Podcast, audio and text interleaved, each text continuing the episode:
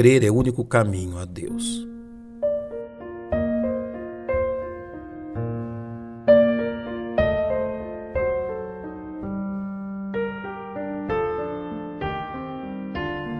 A não ser que você não creia na existência de um Deus único e verdadeiro, fato que lhe custará muitíssimo na eternidade, a indagação de como seres humanos corruptos e limitados como nós podem agradar um Deus santo e justo como revelado nas Escrituras, certamente já percorreu sua mente.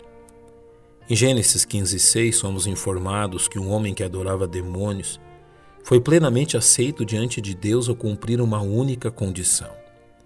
E creu ele no Senhor, e imputou-lhe isto por justiça. Diante da revelação de Deus, Abraão entendeu que a única forma de agradar a Deus é crendo e obedecendo à sua vontade, como bem nos ensina o autor da Epístola aos Hebreus ao dizer: Ora, sem fé é impossível agradar-lhe, porque é necessário que aquele que se aproxima de Deus creia que ele existe e que é galardoador dos que o buscam.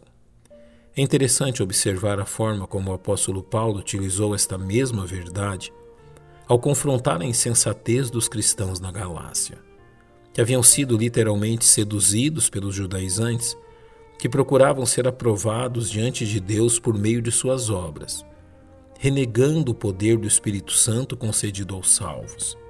Ao que Paulo firmemente argumentou, utilizando-se da figura de Abraão.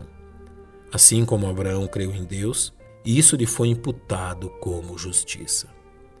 Os Gálatas haviam sido convencidos pelos judaizantes que somente as obras da lei seriam capazes de dar-lhes uma vida aceitável diante de Deus, de forma que Paulo censurou por sua infantilidade. Ó insensatos Gálatas, quem vos fascinou para não obedecerdes à verdade, a vós perante os olhos de quem Jesus Cristo foi evidenciado, crucificado entre vós? O argumento de Paulo contra a insensatez deles foi firme, questionando a fé que possuíam. Só quisera saber isto de vós: recebestes o Espírito Santo pelas obras da lei ou pela pregação da fé? Sois vós tão insensatos que, tendo começado pelo Espírito, acabeis agora pela carne, se é que isso também foi em vão. Aquele, pois, que vos dá o Espírito e que opera maravilhas entre vós, o faz pelas obras da lei ou pela pregação da fé.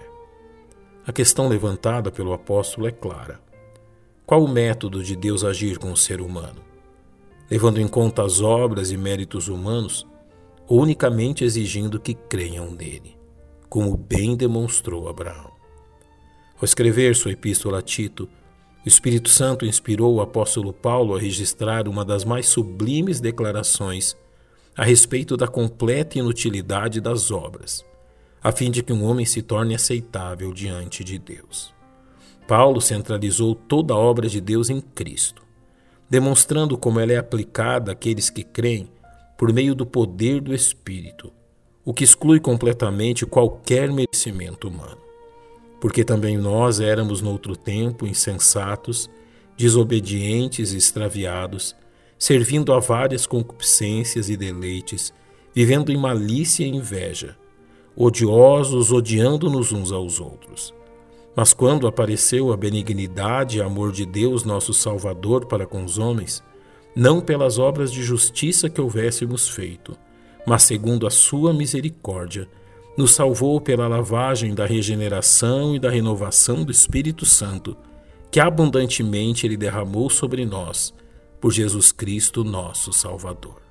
Portanto, a não ser que reconheçamos nossas limitações e creiamos no Deus que promete nos fazer o bem, jamais habitaremos em Sua presença.